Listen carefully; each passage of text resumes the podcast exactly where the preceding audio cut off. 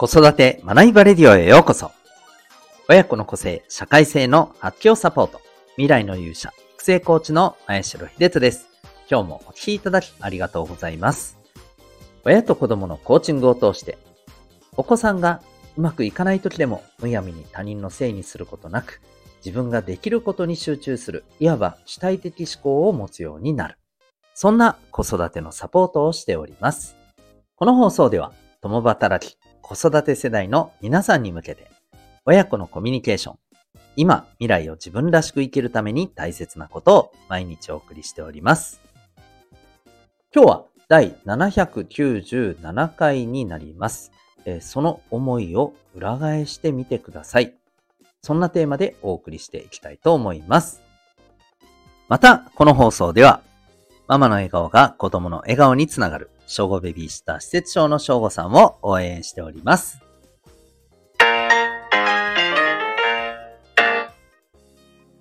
それでは今日のテーマに行きたいと思います。えまあ、その思いを裏返してみてくださいということなんですけど、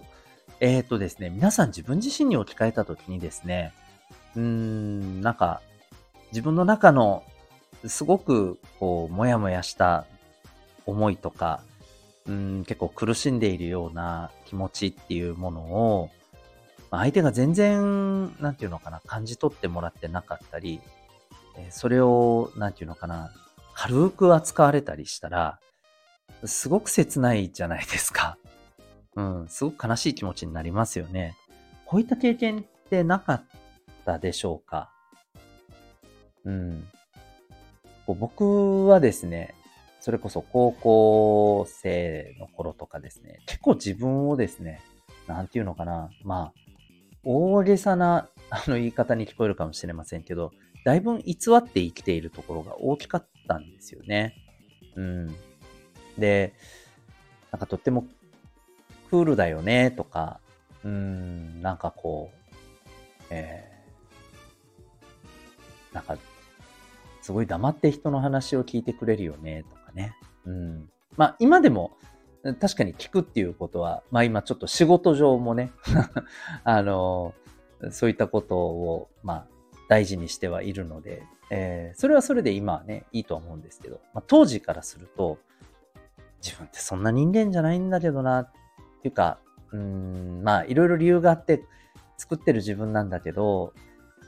で、どっかでやっぱりそれがモヤモヤしていて、でもそれが周りには、なんかあ、いいねって、なんか、作ってる自分をいいねって受け止められていることが余計になんか、うん、なんかね、騙してるみたいでね、なんかすごく嫌だなって思ったりとかですね。うん。まあそんな風な思いをね、こう、抱えてたりしたことってあったんですよね。うん。で、まあ皆さんそれぞれね、いろんな思いがあると思いますし、もしかしたら皆さんのお子さんがですね、今、えー、そういう風に感じてるところがひょっとしたらね、えー、私たちが気づかないところであるかもしれません。えっ、ー、と、先日、たまたま目にした記事でですね、これは結構ヘビーなお話だったんですけれども、えっ、ー、と、まあ、ね、僕はあんまりちょっと嫌な言葉だなとは思うんですけど、毒親っていう言葉、すごく今ね、うん、あるじゃないですか。で、まあ、あの、いわゆる毒親とか教育虐待とかですね、こういった言葉ってあったりしますけれども、えー、例えばですね、まあそういう体験を、えー、してきたお子さんがいて、もうどうしようもないぐらいにですね、親御さんとの関係っていうところがもう修復不可能なところまでね、えっ、ー、と、なってしまっても、本当に親御さんに対しても、なんていうのかな、憎しみだったり、あるいはもう恐怖だったりですね、そういうところが非常に、えー、強いと。で、できるだけ距離を置こうと、うん、えー、いうふうにしているのに、周りからですね、なんか、親に対してなんて冷たいんだとかですね、うん、なんか、あの、そりゃ厳しくされたとかあったかもしれないけど、そこまですることないんじゃないみたいなね、風に、もうなんか、こう、むしろ二次的にこれが虐待されている。うん。あの、下手をすると、こういった周りの声を、なんていうのかな、まあ、利用して、さらに、うん、こう、ね、あの、自分に対して、もっと何かいろんなものを押し付けてくるみたいな、うん。もう余計苦しいというふうなね、あの、親子の非常にね、そんな、すごいこう、不幸な関係というか、うん、辛い関係の、まあ、実際のね、状況っていうものを、こう、インタビューしてね、えー、まあ、こんな実態がありますよということをね、こう、あの伝えている記事があったりしたんですよね。うん、なんか、やっぱりね、これはすごく大きなもの、重いものだったなとは思うんですけども、でもこれに限らず僕やっぱり見てて思ったのは、本当にね、自分の切なる思いとか、うん、なんかね、もう本当に、まあ別にどっちでもいいと、どう受け取られようが別にいいよ、そんなの、ぐらいなものだったらね、いいと思うんですよ。また相手がそういう人だったらね、うん、いいと思うんですよ、まだ。ただ、やっぱりね、自分が大事だと思ってる人に、自分のこの切実な思いっていうものが全然なんかこうね、えー、なんか受け止めてもらえてなかったり、理解してもらえなかったりするって、やっぱりすごく生きてて辛いなって思うところじゃないかなと。そんな風にね、改めて思ったんですよね。で、これは子供も大人も関係ないなってとっても思います。だからこそですね、やっぱりこう大切な人の、うん、いろんな苦しみとか、うん、もやもやして抱えてるものとか、こういったことにですね、やっぱり寄り添えるような、うん、それが一体何だろうと。超能力者じゃないですからね。えそれがはっきりと、え一目でわかるわけではないですけど、やっぱりそれをなんとなく感じ取って、そこに、ね、あの、やっぱり理解をしていこうっていうふうに寄り添うことがね、やっぱりどんどんだけその人にとって救いになるかなっていうのはね、やっぱりすごくあると思います。うん、なので、ぜひですね、あの、皆さんの、まあ、もちろん一番近しい、えー、お子さんだったりね、えー、ご家族だったり、また仲のいい、あの、ね、職場やご友人だったりですね、え、こういった方々にですね、うん、やっぱりこう理解していく、あの、私たちが感じ取れない、実は、こうね、いろんなものを抱えていることってやっぱりね、人間ってあると思うんですよ。実際問題、私たちも今、この瞬間、ね、抱えてるものってあったりしませんか？うん。ね、あったって不思議じゃないと思うんですよね。うん。まあ、だからこそ、なんか自分一人だけで抱えるんじゃなくて、やっぱり理解してもらうだけでもね、荷物を少しね、分けてもらえるようなね、気持ちになれるじゃないですか。えー、そんなね、あの、お互いにそういう風な存在であれたらね、いいんじゃないかなというふうに思います。えー、ぜひ、まあ、自分自身のこともそうですし、えー、相手のこともですね、理解をすると、そのために寄り添うということを改めて大事にしていきましょう。そんなお話でございました。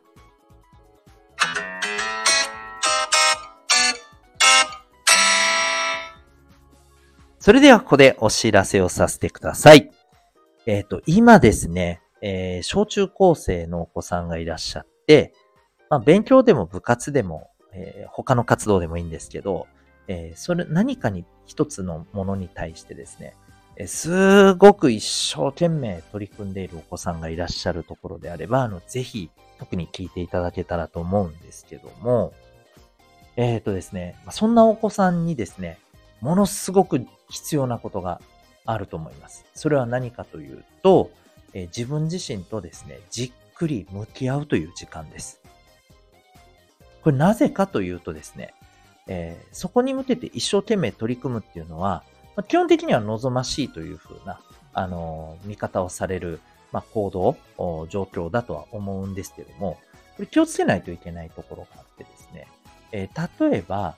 えっ、と、自分自身がなぜそこにこれだけエネルギーを割いて取り組んでいるのか。はい。これがですね、まあ、例えば自分自身の本当にあの、自発的に出てきたえー、まあ、気持ちや意識、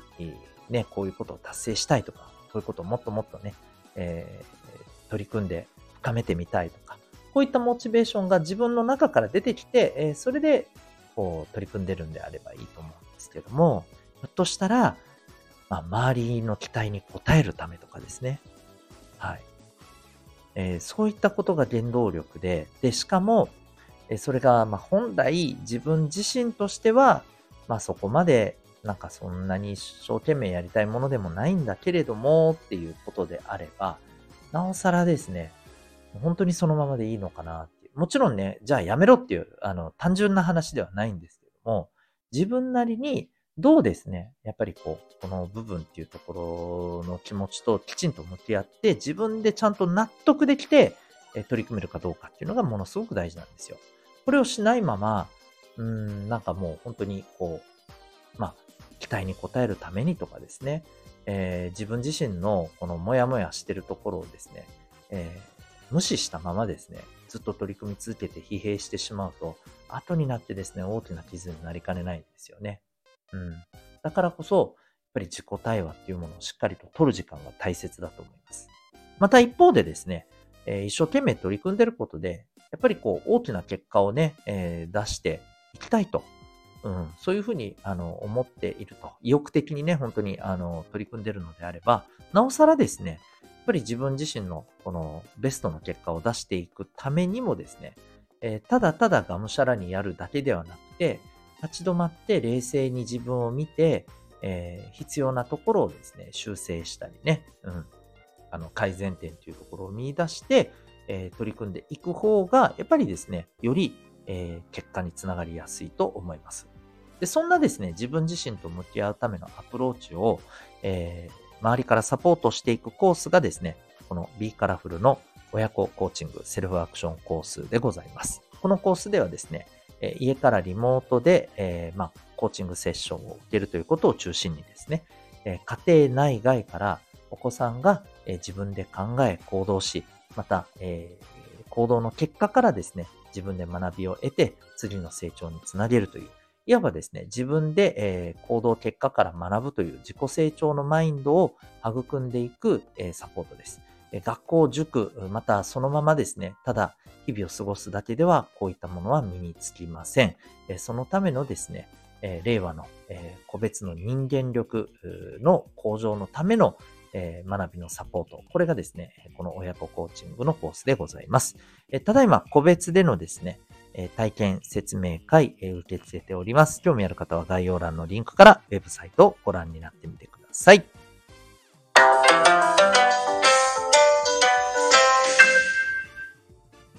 はい。それではエンディングトークでございます。ここまでお聴きいただきありがとうございます。えっ、ー、と、最近見ているアニメで、あの、呪術回戦ね、あるんですけど、まあ見てる方もね、たくさんいらっしゃると思うんですけど、あの、あるキャラクターにね、もう僕はすごい考えさせられましてですね、えそれがね、敵のキャラクターなんですよ。うん。まあ、これちょっと、呪術回戦ね、ネタバレ的に、まあ、そんなネタバレでもないかなと思うんで、まあまあ、あの、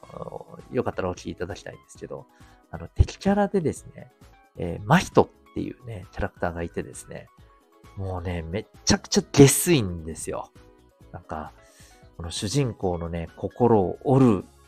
ために、あえてね、あえてなんかこう、そういう言動をしたり、そういう心が折れそうなものをわざわざ見せつけようとしたりね、そういうなんかね、とっても下道なキャラクターがいて、すがすがしいぐらいね、もうなんか逆にすがすがしすぎるような下道さでね、僕はこう、なんだろうな、かなり引きつけられてしまってるところがあるんですけど、で、一方で、えー、この敵キャラって、なんか、なんていうのかな、こう、人々の、世の中の人々の負の感情がこうね、作り出してるみたいな設定があってですね、それがもともと、こう、ね、世の中に住んでる人たちのところから生まれ出たんだとしたら、ああ、現実世界もね、なんかね、そういうところってあるんじゃないかな、なんてね、思ったりね、しました。はい。まあ、呪術回戦めちゃめちゃね、あのー、見ていろいろ考えさせられつつ楽しめる、えー、コンテンツだなと思うので、ぜひまだ見たことない方はおすすめでございます。ということで、えー、最後までお聴きいただきありがとうございました。また次回の放送でお会いいたしましょう。学びを一日をなんか、まあ、現実の世界とね、照らし合わせた時に、うん、なんか大して変わりないのかなとか思ったりとかね、いろいろね、考えさせられる、はい、そんな、あのー、ことあ、昨日ありました。はい。えー、ぜひですね、呪術回戦、えーまだ見たことないという方はですね、見てみてもらっても